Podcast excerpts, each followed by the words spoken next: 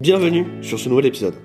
Je tenais à remercier tous les gens qui me font du feedback, en particulier via DM sur Twitter, sur les précédents épisodes, surtout les gens qui avaient envie d'en savoir plus sur les entreprises, qui avaient envie de rentrer dans le détail, qui avaient envie de rencontrer les développeurs. C'est ce qu'on a fait avec Nico. Cette fois-ci, on est allé directement dans l'entreprise. Si vous avez le titre, vous savez déjà que c'est Ornicar, c'est pas un secret. Ils sont d'ailleurs dans des locaux complètement neufs. Nicolas a posté un album sur notre page Facebook, vous allez voir, c'est magnifique. L'enjeu, c'est quoi? L'enjeu, c'est comprendre ce qui différencie vraiment cette équipe tech des autres. Le but, c'est non seulement de vous donner envie de les rencontrer, de, de rejoindre l'équipe, mais aussi et surtout de comprendre quelles sont ces caractéristiques-là, pour que vous soyez capable de définir par vous-même ce qui caractérise l'entreprise où vous allez être heureux. Ici, il y a des éléments qui plairont à certains développeurs et qui plairont à d'autres, et chacun sera capable de prendre ce qui lui plaît au fur et à mesure des épisodes, de composer une image de l'entreprise qui lui plaît vraiment. Ici, j'ai donc passé plus d'une heure pour un, au résultat un podcast d'une trentaine de minutes avec Alexandre, le CTO, ainsi que Hugo et Romain, qui travaillent respectivement au front et au back. Et j'ai posé des questions de façon à découvrir ces pépites, de découvrir le diamant brut, ce qui rend vraiment cette équipe unique. Je suis vraiment content du résultat. Je peux vous dire qu'on a trouvé des choses, j'ai l'impression d'avoir fait des découvertes pendant cette interview, et je suis persuadé que vous allez adorer ça aussi. Sans plus attendre, je laisse place à ma conversation avec Alexandre, Hugo et Romain de Ornica.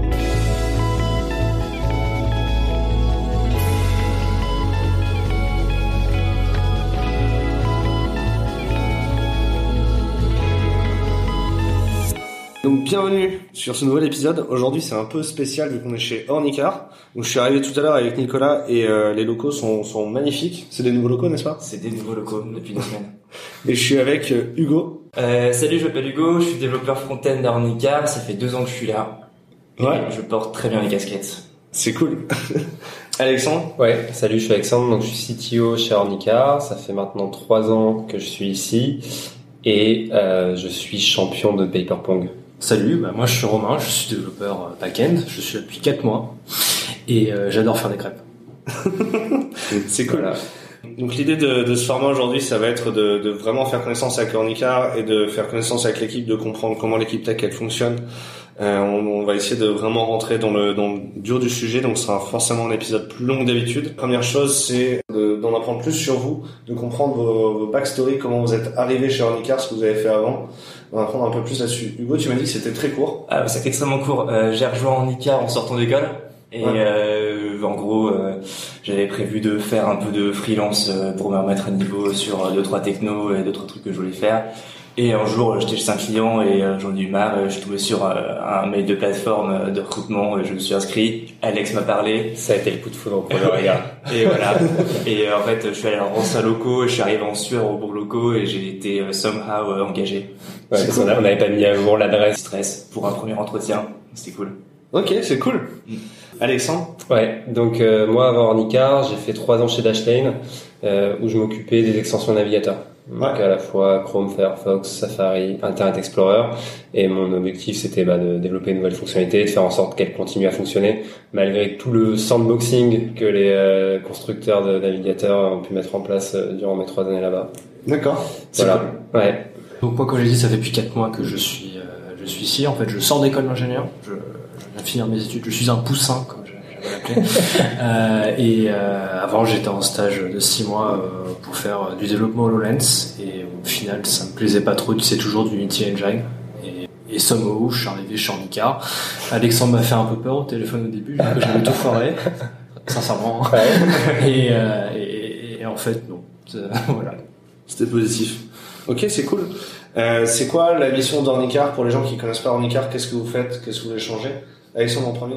Ouais, alors Ornica, on révolutionne euh, l'auto-école, on redonne envie aux gens de passer le permis. Euh, on redonne, j'ai envie de dire, on donne euh, envie aux gens de passer le permis parce qu'il y a beaucoup, de, pour beaucoup de personnes, c'est une, une tare de, de passer le permis. Aujourd'hui, c'est un million de personnes chaque année en France qui passent cet examen.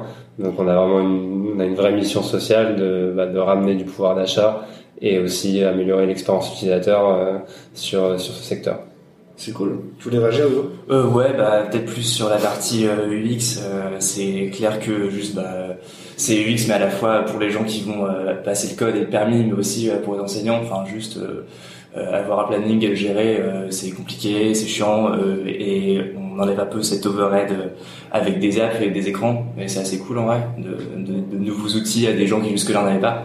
Et pareil pour le pour les la partie plus enseignement, code et conduite bah juste enfin moi euh, je suis pas je suis pas un pilote clairement pas. Et euh, toute la partie théorie euh, enfin j'ai eu mon j'ai eu mon code parce que j'ai bourriné dans le bus qui vient de lycée tous les matins le livre de code la semaine avant de le passer. Très mauvais élève. Très mauvais exemple. Et vraiment c'est pas ça qu'il faut faire. Et je me dis avec des tools 40 car bah c'est juste cool en fait. On redonne la possibilité à des gens de faire quelque chose qui est compliqué à faire tu vas, me, me renvoyer à moi-même que j'ai raté mon premier passage du code. Mais comme beaucoup de gens, comme beaucoup de gens ouais, au, bah, talent, au, talent, que tu n'avais pas. Au talent que je n'avais pas, bien sûr. Je me suis dit, ah, ça va, c'est du bon sens. Mais c'est pas du bon sens. Non, c'est pas du, enfin, c'est du bon sens quand tu comprends la règle. Ouais, il faut travailler, en fait, hein, quand même. Ouais, moi j'avais, euh, j'ai deux grandes sœurs qui m'ont forcé à travailler. Mais ouais, au-delà, au-delà de ça, ouais, c'est, euh, c'est aussi, euh, passer son permis, monter en voiture la première fois, c'est ultra stressant et c'est on essaie aussi de désacraliser un peu euh, bah, ce passage un peu limite rituel euh, bah, grâce à des outils digitaux et grâce à, à des, ouais, des, des, outils que que les jeunes connaissent quoi. Ok, c'est cool. Euh, du coup, effectivement, au niveau du produit, tu m'as dit qu'il y avait une partie euh, plutôt e-learning et code et une partie marketplace. Est-ce que tu pourrais parler du produit pour euh, les gens qui ne le voient jamais? Pourrait, Ouais, carrément. Ornicar, ça pourrait, ça pourrait être deux boîtes. C'est-à-dire qu'il pourrait y avoir Ornicar 1 qui serait Ornicar e-learning pour toute la partie code de la route. on propose des cours de code et des séries de code en ligne. Euh, donc ça, c'est la première partie de notre business. La seconde, c'est la marketplace. Donc des marketplaces comme euh, Blablacar, euh, Deliveroo qui font de la mise en relation. Nous, on met en relation des élèves avec des enseignants indépendants. C'est des euh, enseignants qui ont un diplôme, ils ont leur propre véhicule à double commande euh, et tu les retrouves dans des points de rendez-vous euh, via la plateforme. Euh, à quoi ça ressemble l'environnement technique chez Ornicar? Quels sont les technos? Comment vous répartissez le travail? Ouais, alors chez Ornicar, c'est un peu particulier. On a fait le choix d'avoir des, des postes back et front très marqués.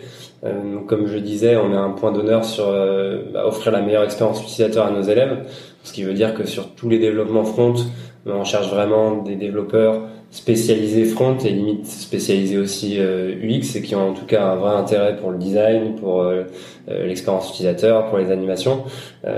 et côté back-end, on a un back-end aujourd'hui en microservice, donc c'est une architecture qui est bah, plus complexe qu'un monolithe, donc il y a des problématiques DevOps, des problématiques d'infra en plus.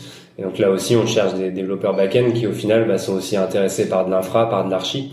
Donc c'est pour ça que chez Ornica aujourd'hui, on n'a pas de développeur full stack qui sera à la fois un peu bon sur le front-end, un peu bon sur le back-end, parce qu'on cherche vraiment des experts full stack front et full stack back, euh, c'est-à-dire qui, bah, qui, qui, qui élargissent le spectre de leurs compétences, pas vers le, euh, pas vers la technique, mais plus vers le métier. ok, c'est cool. Euh, Hugo, par exemple, tu peux me parler des, des technos que tu utilises sur le front. Tu m'as dit que vous aviez du React. On fait du React effectivement. Euh, on fait même du React native. On a une application pour euh, les, enseignants qui va leur permettre de gérer leur journée en voiture avec leurs élèves. Donc là, React native avec Expo et énormément de produits en React. Tout ce qui va être espace examen des élèves, plein de tools. Enfin vraiment React. Et, tu dois expliquer euh, Expo, ce que c'est sur la ah, ouais, sur euh, bah, en gros, euh, c'est un espèce de wrapper autour de React Native qui permet, qui simplifie des parties qui normalement seraient plus de binding avec l'OS. c'est, je l'explique très mal. c'est comme Create React App. C'est non différent parce que ça, ça permet ça permet aussi de beaucoup plus simplement tester Ouais. Euh, quand t'as ce truc de QR code pour, euh, pour loader. Euh... Ouais, c'est c'est une espèce de framework autour de. C'est pas un IDE, non. c'est un toolkit. C'est ouais, c'est un toolkit, ouais, c'est un peu un toolkit. Euh... Ouais, c'est cool. Sur React, quels sont par exemple les, les technos que vous avez introduits récemment, les choses que vous avez dû apprendre récemment par exemple? Euh, Là, on a tout un sujet extrêmement récent sur euh, les hooks. On est en train de refaire euh, une app de, de back office. Vous avez déjà des hooks? On avait déjà du Redux, euh, on aimerait bien s'en détacher, mais il n'y a pas vraiment de solution euh, très euh, stable et qui sont pérennes encore pour l'instant. là, en gros, on a un petit projet, un petit projet, on a un projet interne d'une app juste pour les, les account managers qui s'occupent de nos enseignants, et où là, on teste un peu des choses. Après, pour tout ce qui est vraiment en production et tout ce qui prend le feu, comme l'application pour les candidats, on essaie d'avoir des technos un peu plus. Ouais.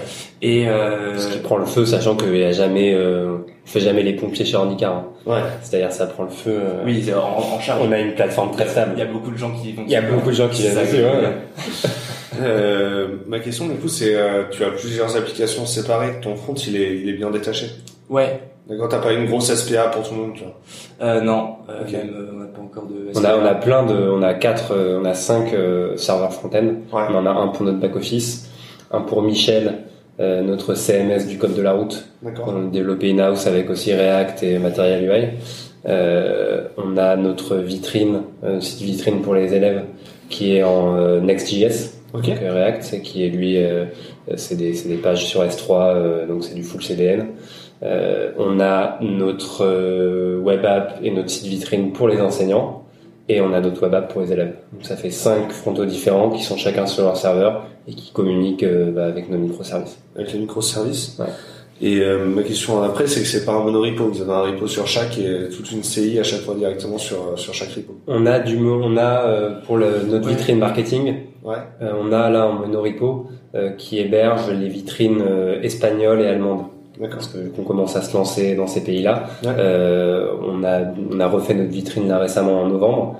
Euh, et donc on a fait un monorepo avec euh, les sites de Obicar, Mhm. euh, qui est notre euh, notre marque en Espagne, Ouais. et Odocar, qui est notre marque en Allemagne.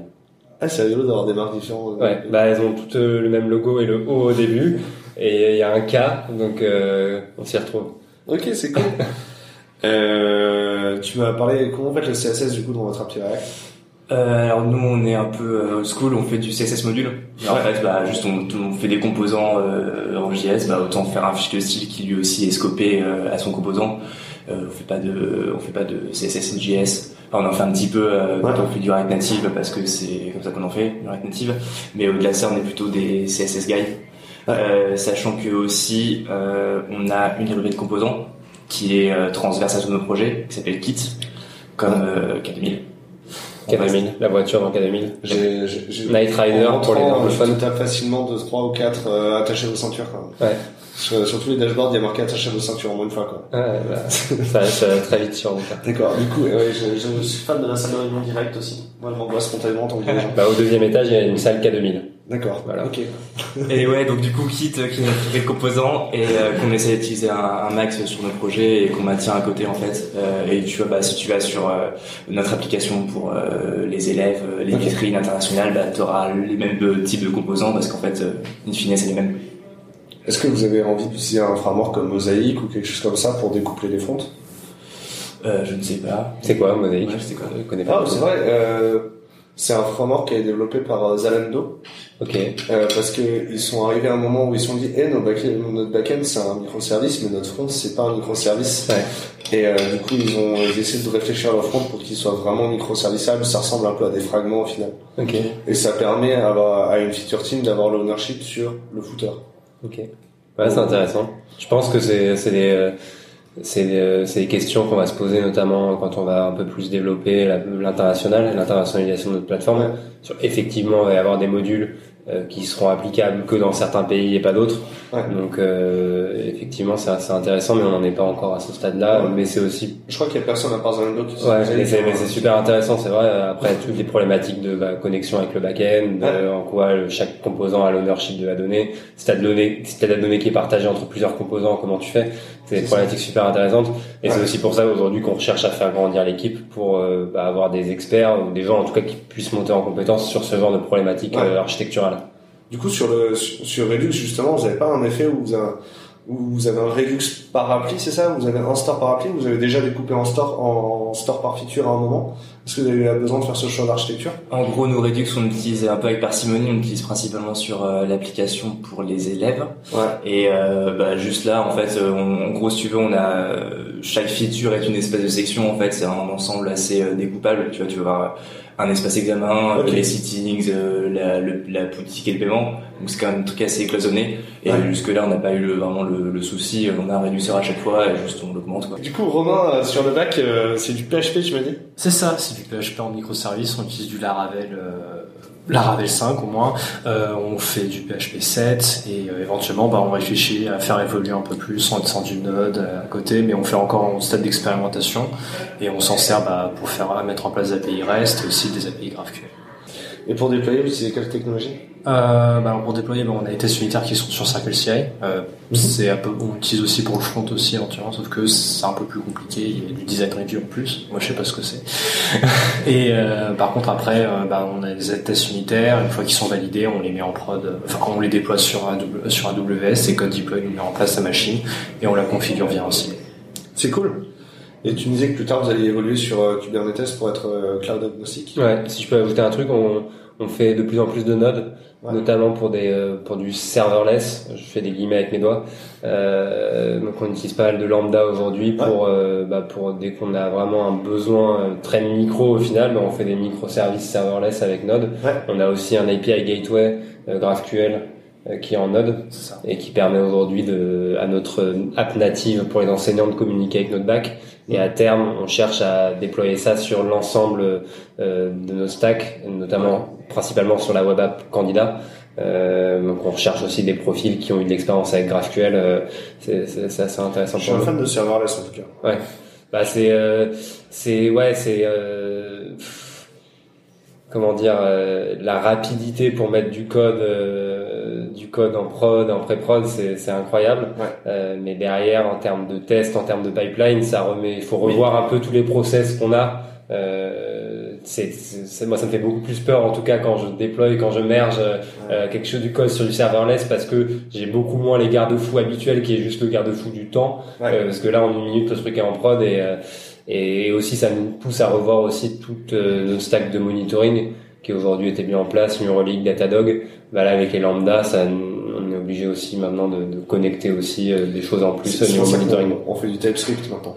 Ouais. Un truc qui est chouette aussi, enfin moi qui m'a soulagé quand on a commencé à faire du serverless, c'est que euh, avant quand t'avais un job qui pétait sur mon worker, il mettait en PLS tout le worker. Ouais. Maintenant euh, une fonction Ah, c'est clair que l'isolation que ça apporte, c'est, exceptionnel. Quoi. Après, même en, en termes de perf, là, on a mis un, un service REST sur, sur de la lambda. Ah, Euh, et euh, bah c'est ouais, c'est pas ouf ça met en moyenne 300 millisecondes euh, Ouais. à répondre même plus dans la seconde si la lambda elle est pas elle est pas chauffée après c'est pour un truc à la marge un truc qui gère les redirections de notre site Ouais. donc c'est pas quelque chose d'utilisé Ouais. Très fréquemment euh, mais voilà pour du service temps réel euh, en tout cas sur les lambda euh, je sais pas si c'est si c'est la meilleure solution ça peut être intéressant par exemple sur sur des hooks qui sont Ouais, voilà, pour tout ce qui est asynchrone, pour tout ce qui est asynchrone, c'est génial. Nous, on l'utilise pour plusieurs hooks déjà, et c'est notre use case principal aujourd'hui. Et ouais, pour, pour ça, c'est- c'est génial.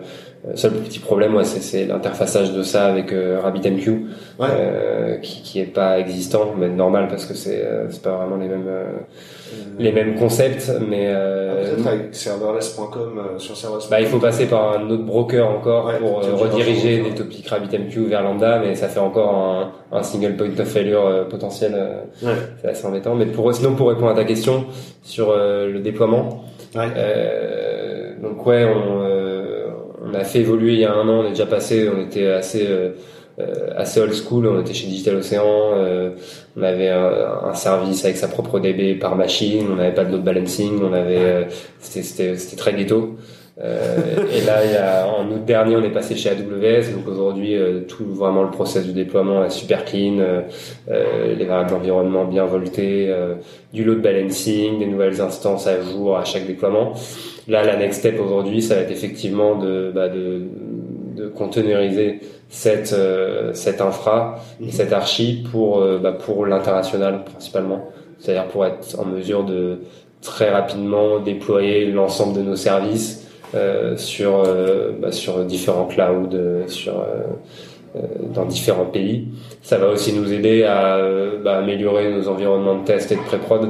Aujourd'hui, on a de plus en plus de conflits quand on veut tester un truc, euh, une nouvelle branche, une nouvelle feature euh, avec un, un environnement vraiment ISO avec la prod sur notre pré-prod. Et bah, le, les, on voit en Docker, Kubernetes euh, et autres solutions de, de, de containerisation bah, la solution à ça. Donc ça, c'est ouais, ça va être un des gros projets aussi pour lequel euh, aujourd'hui on recrute un lead DevOps euh, pour mener à bien cette mission. C'est cool. Ouais, Moi, ce qui m'intéresse plus, par contre, au niveau du bac, c'est faire en sorte que les microservices euh, communiquent entre eux, éventuellement aussi s'assurer que la donnée soit synchronisée entre les microservices, etc. Enfin, ça, c'est euh, c'est une problématique qui m'intéresse plus que Ouais. coder en tel langage et coder en autre langage, en fait. Du coup, c'est RabbitMQ qui fait parler des services entre eux C'est en projet. C'est un projet. C'est un projet, c'est-à-dire pour l'instant, euh, ils, se, ils communiquent entre eux de manière asynchrone, mais via des, des, des workers locaux Ok. euh, et via API REST. Et c'est un de nos gros chantiers archi, euh, c'est le, le- la mise en place d'un bus de communication. Ok, cool. Euh, c'est chouette. C'est, en vrai, c'est chouette d'avoir des challenges comme ça à mettre en place. Moi, j'aime bien. Je trouve Ouais. ça excitant. Ouais, bah c'est, euh, on est d'accord. Tu cherches un boulot Du coup, aujourd'hui, vous êtes 11 dans l'équipe. Euh, et vous avez passé à 20, voire plus, à court terme, c'est ça? Ouais, ça fait 20-25. Et euh, je voulais globalement savoir qu'est-ce qui, euh, qu'est-ce qui, quels sont les éléments qui permettent cette croissance dans l'équipe et quels sont les enjeux ou les objectifs à court moyen terme qui la, qui la, qui la motivent. Ouais, alors bah, dans un premier temps, il y a le développement en France, c'est-à-dire qu'aujourd'hui on a une, une vraie vision euh, sur euh, comment on va améliorer la pédagogie, la manière d'apprendre euh, à conduire en France, et euh, bah, on n'a pas encore atteint cette vision. Donc à ce premier point-là. Deuxième point euh, très important, c'est l'internationalisation. Aujourd'hui, on a ouvert une auto-école en Allemagne, une auto-école en Espagne, comme je l'ai dit un peu plus tôt, il me semble. Ouais. Euh, et donc euh, voilà, pour euh, se, se déployer dans ces pays-là, euh, bah, il va avoir besoin de certaines adaptations sur notre produit. Il va avoir besoin de nouveaux types de talents Ouais. pour euh, bah, penser à tous les euh, tous les challenges architecturaux qu'une internationalisation euh, apporte. Ouais. Donc ça, ça va être deux sujets. Le troisième sujet, ça va être aussi l'expansion de notre euh, offre euh, et de, de nos services. C'est-à-dire qu'aujourd'hui, on est sur le permis de conduire euh, et on commence aussi à réfléchir à proposer des services après le permis, donc Ouais. sur de la vente de voitures, de la location de voitures, de l'assurance. Euh, et là encore, bah, commencer à mettre à pied dans ces secteurs-là qui eux aussi Ouais. euh, bah, nécessiteraient bien un petit coup de jeune euh, avec une expérience, euh, bah, avec une expérience vraiment euh, totalement repensée. Tu as mentionné un lead sur le back-end tout à l'heure. C'était, un lead back-end ou un lead DevOps? Je, je, je recherche les deux. Les deux? Ouais. Ok, euh, est-ce qu'on a une liste de postes? Est-ce que sur, euh, sur les, les 10 est-ce Ok, donc là, ça, on, part, on part sur les dédicaces. Ouais, ça c'est ça. les- Alors, euh, ouais, alors euh, on va chercher, euh, on cherche pas mal de leads là pour structurer nos équipes. Ouais. Euh, c'est vrai que voilà, quand tu recrutes au début, bah, tu recrutes des devs. On a la chance d'avoir pas mal de développeurs seniors chez Ornica, donc on n'a pas fait l'erreur de recruter que des juniors. Mais aujourd'hui, on cherche des profils un peu capés bah, pour venir euh, avec toute leur expérience euh, nous aider bah, à la fois sur euh, la technique, mais aussi Ouais. sur bah, tous les process et, et comment on fait euh, encore plus grandir l'équipe. Et donc, euh, on recherche oui aujourd'hui un lead back, euh, un lead front, Ouais. euh, un archi et un lead DevOps. Et les 5 qui restent, c'est plutôt des, des fronts ou des backs C'est euh, ISO, ISO. ISO, ouais. 50-50. Aujourd'hui, on a une équipe vraiment équilibrée. On a 5 backs et 6 fronts. D'accord. Euh, au niveau de l'organisation, euh, vous m'avez expliqué que vous n'étiez pas fixé sur, un, sur, sur des cérémonies, euh, mais vous m'avez parlé des rétros, vous m'avez dit que les rétros c'était important pour vous. Euh, bah oui, les rétros c'est super important. C'est le moment où euh, post-projet euh, on peut euh, faire le bilan euh, calmement notamment, et aussi bah juste euh, voir ce qui marchait, ce qui marchait pas, en tirer euh, des, les conséquences, mais vraiment euh, comme une équipe, euh, pas dire euh, c'est euh, le design qui m'a donné des euh, maquettes pas ouf et pas réalisables. C'est juste dire bah pourquoi ça s'est passé et comment on peut faire en sorte que ça ne passe plus et que juste on s'améliore tous. Et tu- vous y passez euh, une heure par mois, c'est ça? Ouais, bah c'est systématique à la fin de chaque projet qui sort, euh, feature ou même euh, gros projet. Là, on a lancé une petite refacto euh, d'un truc euh, invisible pour nos utilisateurs mais important pour nous, une sorte de formulaire. Euh, bah là, on a j'ai une refacto qui m'attend, euh, une refacto, n'importe quoi, une euh, un post-mortem qui m'attend tout Ouais. à l'heure et juste bah on va faire le point et pour qu'on soit plus serein la prochaine fois en fait, simplement. C'est cool. Euh, vous m'avez aussi dit que vous passiez beaucoup de temps en code review. Ouais, bah tout le code qui part en prod, il est relu par un autre développeur. Euh, évidemment, c'est le développeur qui l'écrit qui va le tester et documenter un peu au besoin. Euh, tout est euh, relu par quelqu'un d'autre. Euh, on merge pas sur master euh, après 18 heures parce que quand on merge sur master, ça part en prod et ça peut causer des Ouais. petits accidents de parcours. Et euh, juste ouais, on fait attention. Enfin là, on a une plateforme qui est stable. Le but c'est de la garder stable et de ne pas faire n'importe quoi. Ok, c'est cool. Si, si je peux rebondir sur les code review, euh, quelque chose vraiment qui, qui va nous démarquer, je pense, qu'on voit dans très peu de boîtes, c'est que chez Ornica, on a intégré le process de design review au euh, pull request GitHub et au code review. D'accord. C'est-à-dire que bah, à chaque euh, pull request qui va modifier un écran, rajouter une feature, euh, donc Ouais. à la review du code, Euh, derrière ça, euh, nous on utilise beaucoup Storybook. Storybook, c'est un outil qui permet de bah, d'extraire les interfaces et de, de, les afficher sans backend au final.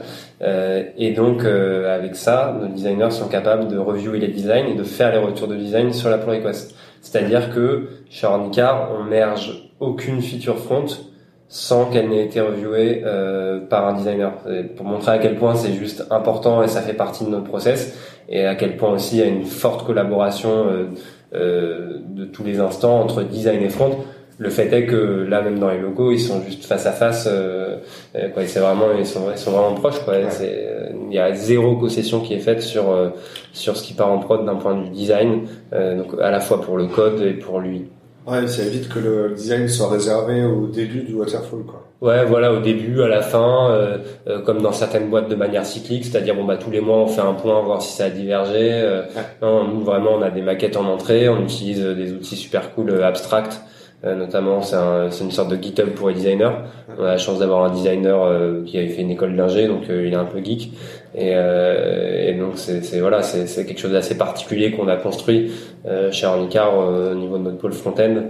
Euh, on a vraiment cette cohésion avec le design et on n'a pas les uns et les autres qui se montent du doigt. Quoi. J'irais même plus loin quand on voit, quand on est dans le dur d'une feature, qu'on est en train de la développer, qu'on se rend compte qu'il y a un truc qui marche pas, bah juste on tapote sur l'épaule du designer, on en parle, on trouve une solution ensemble. C'est vraiment pas deux espaces cloisonnés, c'est vraiment de la coopération. Ouais, on est prêt à aller à faire un pas l'un vers l'autre, quoi. S'il y a des, s'il y a des trucs qui sont juste irréalisables, euh, les designers sont assez intelligents pour dire, ok, euh, bah, trouvons une, approche plus pragmatique, mais qui me satisfasse euh, quand même. Et quand on parlait de bah, les designers viennent aussi, et on en parle, et vraiment c'est le post-mortem d'une feature du produit, et pas le post-mortem de, des développeurs qui ont travaillé et qui étaient un peu en freestyle dessus. Et c'est ça qui fait que vous pouvez prendre des actions et qu'il se passe des choses après. Bah ouais, parce qu'en fait c'est une action, mais sur l'ensemble de le cycle de vie euh, d'une feature, quoi, sur toute la conception et pas que sur l'exécution.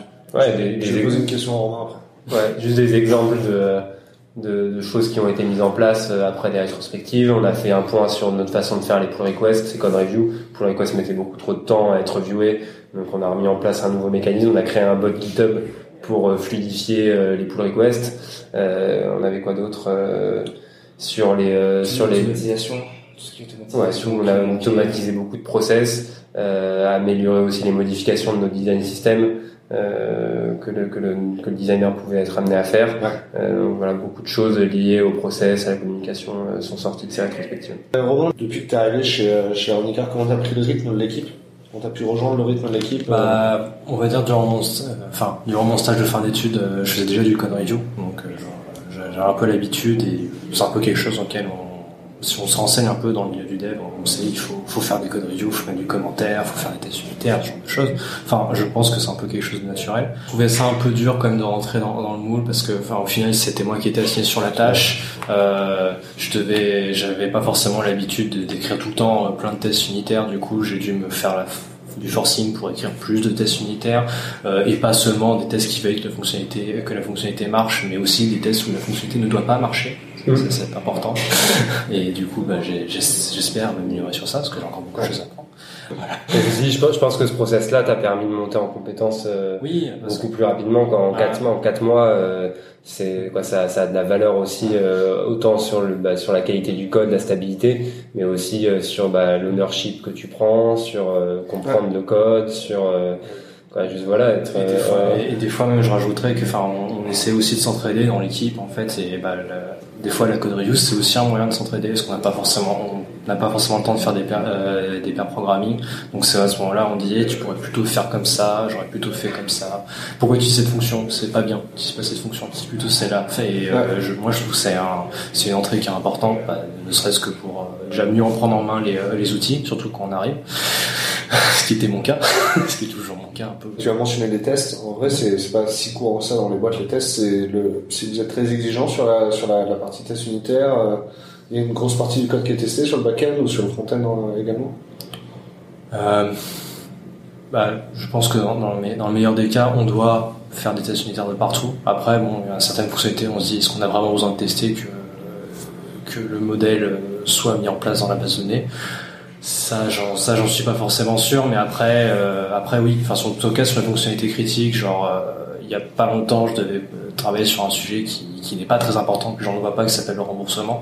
Enfin, si, c'est important, mais à ce moment-là, bah, il faut, il faut tester, euh, bah, en fonction de tel utilisateur, s'il a pas, s'il a consommé toutes ces heures de conduite, mais qu'il lui reste plus de jetons, je peux pas le rembourser. Ouais. Qu'est-ce qui se passe si j'ai, un- qu'est-ce énormément de edge case, quoi. Voilà. Et dans ces euh, situations-là, c'est du code, quoi, le code critique comme ça, euh, forcément qui est testé, mais, mais de base, oui, euh, euh, une pull request qui rajoute de la fonctionnalité, euh, euh, du test qui soit unitaire ou fonctionnel, mais côté back, euh, euh, c'est, ouais, c'est, quasiment obligatoire. euh, même ça demande, il vaut mieux appliquer le principe de Murphy et estimer que tout, que tout va mal aller.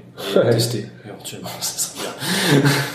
Sur le front, c'est plus difficile de tester? Oui et non en fait, euh, va y avoir des petits bouts d'algo, euh, notamment là euh, sur la enseignant, euh, si tu veux modifier une heure, euh, il y a énormément de edge case de est-ce que euh, l'heure que l'enseignant va déplacer va être euh, sur d'autres heures ou peu importe. Bon bah là évidemment on va créer un test unitaire euh, vraiment classico pour se pour être plus serein. Après il y a toute une partie aussi bah, juste bah, d'interface en fait parce qu'on fait du front-end.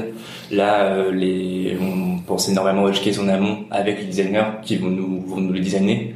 Nous après avec Storybook, euh, Storybook c'est autant un tool pour euh, tester nos interfaces que pour les afficher, parce qu'après euh, on va faire des snapshots donc euh, avec Jest de nos composants et nos interfaces, mais euh, on va avoir, on a un- on utilise un tool qui s'appelle Percy, qui juste va prendre des captures d'écran de nos des storybooks qui sont buildés envoyés sur S3 et qui après va nous montrer les régressions graphiques de ce qu'on va ce qu'on va avoir. Donc en fait vraiment quand on est beaucoup plus serein si on veut refactorer du vieux code parce qu'on sait que euh, en sortie il ressemblera à ce qu'on veut et à ce qui est.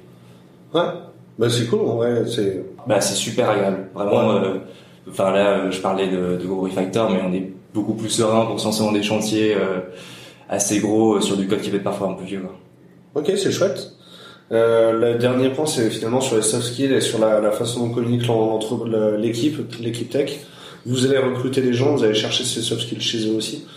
Vous m'avez parlé d'entraide. Je pense notamment quand t'es nouveau ou quand t'as peu d'expérience, euh, t'arrives dans une boîte qui a ses façons de faire, euh, ses façons d'écrire, ses process. C'est très important de que ce soit pas juste du bruit et que t'en tires quelque chose et que tu puisses avancer.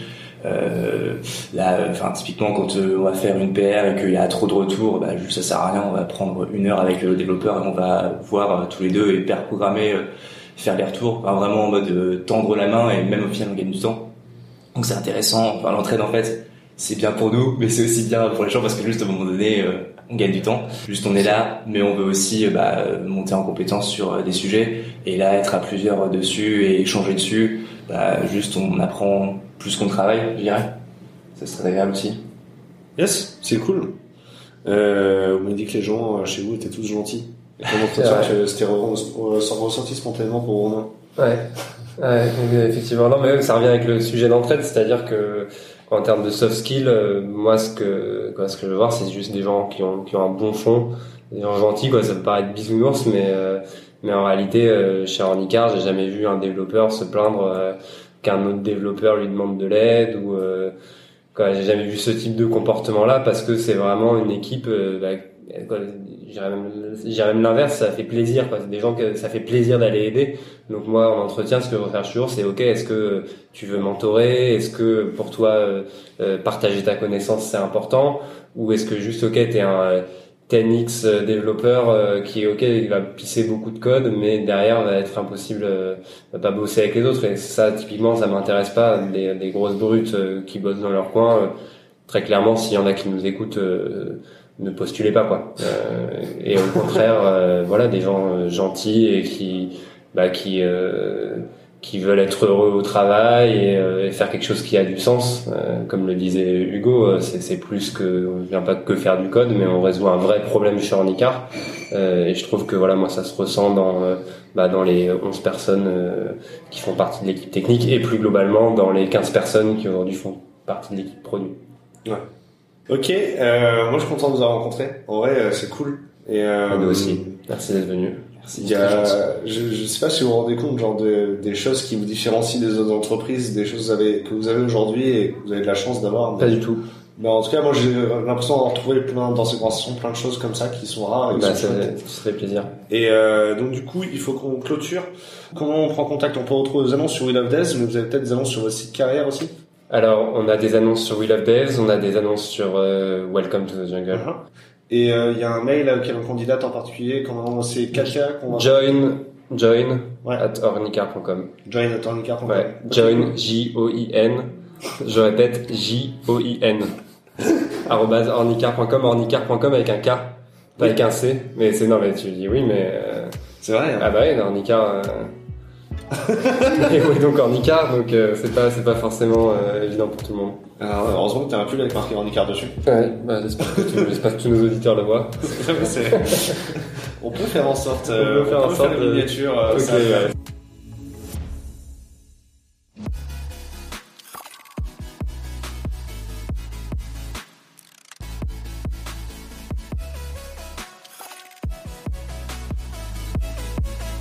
Si vous êtes encore ici, je suis vraiment content. Merci à vous d'avoir écouté jusque-là. Je tiens à avoir votre feedback. Vous pouvez prendre le temps de m'envoyer un DM sur Twitter ou un email à damien.twiloveless.com.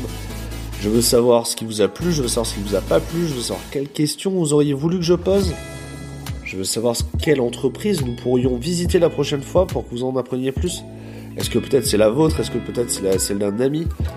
Dites-moi tout, on est très ouvert à la conversation, je suis toujours content de recevoir un email et un message de votre part et je répondrai à tous vos messages.